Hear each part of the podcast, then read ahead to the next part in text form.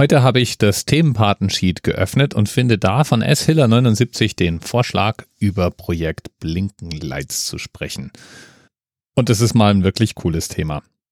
Projekt Blinkenlights könntest du kennen, wenn du in der Podcast-Blase von Tim Pritloff unterwegs bist. Der war nämlich bei Blinkenlights damals beteiligt und deswegen spricht er auch immer wieder mal drüber. Und deswegen vielleicht mal gerade als ersten Schritt, was ist eigentlich Projekt Blinkenlights, Herr Pritloff? Ja, Blinkenlights. Muss, muss ich jetzt eigentlich nochmal erklären, was es ist? Hm, ja, ein bisschen schon. Macht ihr das doch mal. Ja. Okay, also da ist so ein Haus in Berlin. Das in Haus der Nähe vom Alexanderplatz, das Haus des Lehrers. Man genau. erkennt es daran, dass es ähm, eine, eine Banderole ungefähr so im dritten Stock hat, so ein, ein Mosaik, was äh, sehr sozialistisch daherkommt.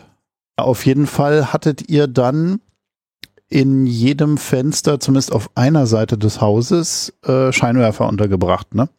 Die man, die man dann an- und ausschalten konnte per Software? Ja, wenn man sich das so überlegt, dann hat man damit praktisch ein Display. Und man konnte Animationen darüber abspielen lassen. Und die Leute in Berlin konnten eigene Animationen da hinschicken. Das war also eine riesige Lichtinstallation, an der man sich beteiligen konnte. Und diese Lichtinstallation feierte praktisch den Chaos Computer Club, denn der sah praktisch den 12. September als sein Gründungsdatum an. Und genau darum ging es.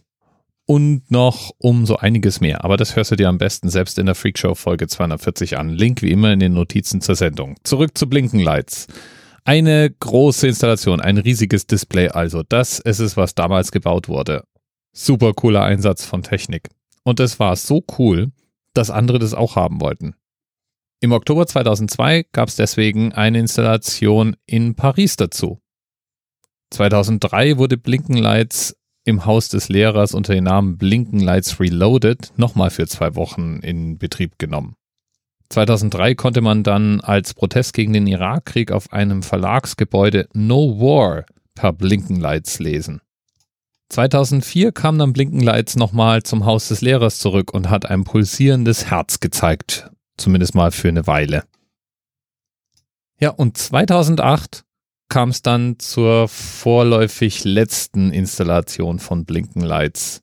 Und das ist auch die, auf die uns S. Hiller 79 hinweist nämlich in Toronto wurde die City Hall beleuchtet. Und die Toronto City Hall hatte insgesamt 960 Fenster, die beleuchtet wurden. Und das ist damit natürlich auch ein 1A Themenanker für die heutige Sendung. Und damit würde ich dich jetzt wirklich gerne auf die Webseiten von Tim Pritloff schicken. Es gibt nämlich mindestens mal zwei Episoden, die zum Thema Blinkenlights super spannend sind. Einmal die Jubiläumsepisode, aus der ich jetzt gerade schon diese Erklärung ausgeschnitten habe. Da ist eine ganze halbe Stunde zum Thema Blinkenlights und was sich die Macher damals so gedacht haben, was der Anlass war und so ein bisschen Hintergrund. Aber noch viel cooler, speziell zu dem Projekt in Toronto, gibt es im Archiv von Tim auch noch eine, nennen wir es mal, historische Episode. Damals hieß der Podcast noch nicht Freak Show, sondern noch Mobile Max. Und Tim hat natürlich, während er in Toronto war, auch aufgenommen und man kann sich tatsächlich eine Stunde 48 Minuten behind the scenes geben mit allem, was irgendwie spannend zu dem Projekt zu sagen ist. Und das, das ist der zweite Link, den ich dir ganz, ganz warm ans Herz lege. Lieben Dank nochmal an S. Hilder 79 für den Themenvorschlag, die 960 Fenster, die durchs Projekt Blinken Lights in Toronto beleuchtet wurden. Bis bald. TMRS 10, 9, 8. The experience of 47 individual medical officers.